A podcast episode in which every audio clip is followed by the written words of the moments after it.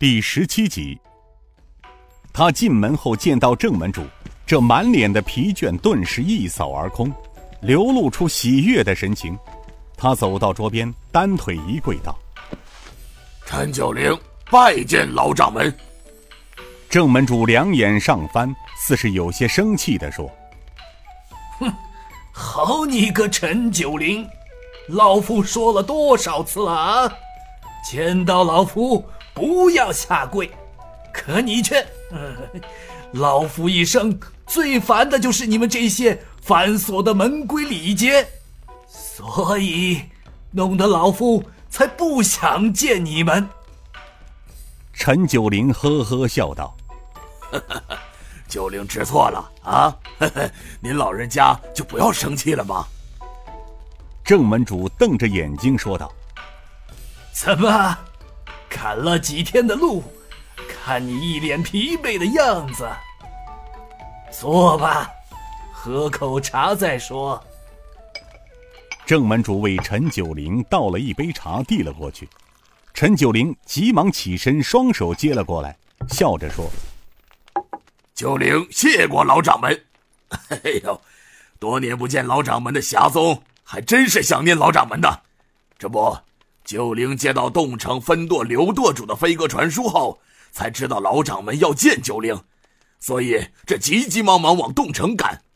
但不知老掌门急召九灵有何要事啊？正门主吧嗒吧嗒的抽了几口烟之后，便看着陈九龄道。自从十年前戚家马场那桩血案发生，老夫便去了趟西域。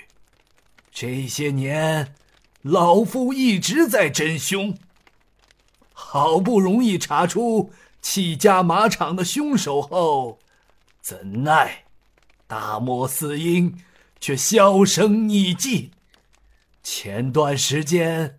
老夫接到消息说，大漠四英在盐城一带出现，所以老夫再次出谷，赶往盐城。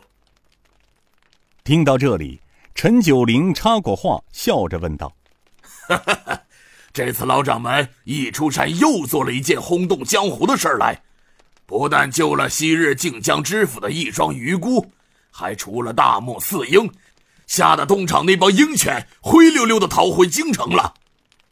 正门主两眼一瞪，说道：“看来什么事儿都瞒不过你陈九龄的一双贼耳。”陈九龄又呵呵笑道：“呵呵，您老知道，丐帮的耳目遍布江湖啊，无论在哪里发生事情，都逃不过我陈九龄的一双眼睛。”嘿嘿。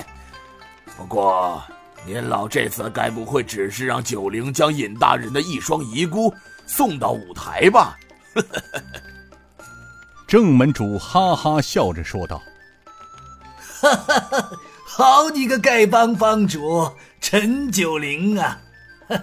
你这帮主是越做越精了，不错，前任帮主穆高峰穆老弟没有看错你。”其实啊，这也是老夫最欣赏你九龄的地方。他喝了一口茶，又道：“老夫接下来要办的事儿，也许你也猜到了。”陈九龄笑了笑，说道：“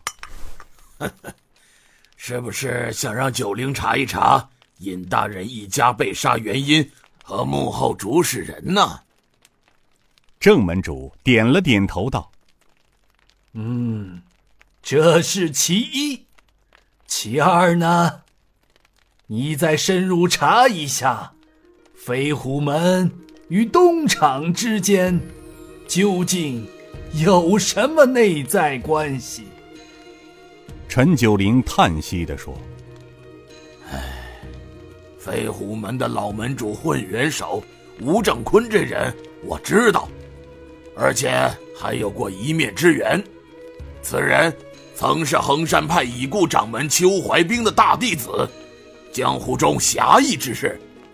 这事儿上，九灵，我也有些疑惑不解。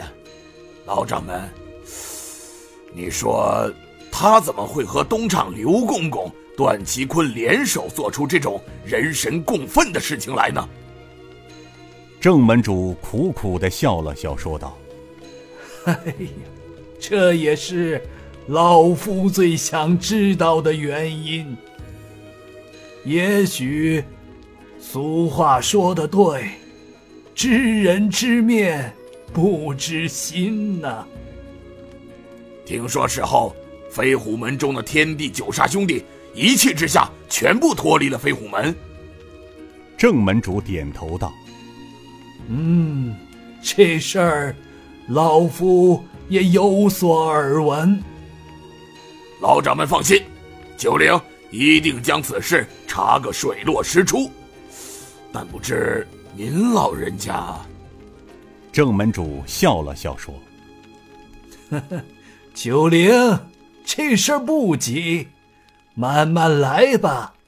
况且他们还小，这件事儿，老夫还不想让兄妹俩过早的知道。就算是未雨绸缪吧。”陈九龄会意的点了点头，说道。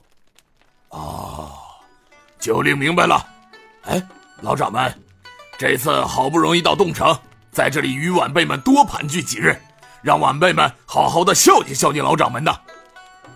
正门主笑了笑说：“算了吧，九龄，你的好意，老夫心领了。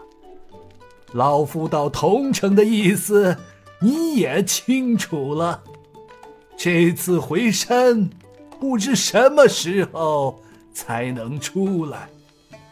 老夫年事已高，早已厌倦了是是非非。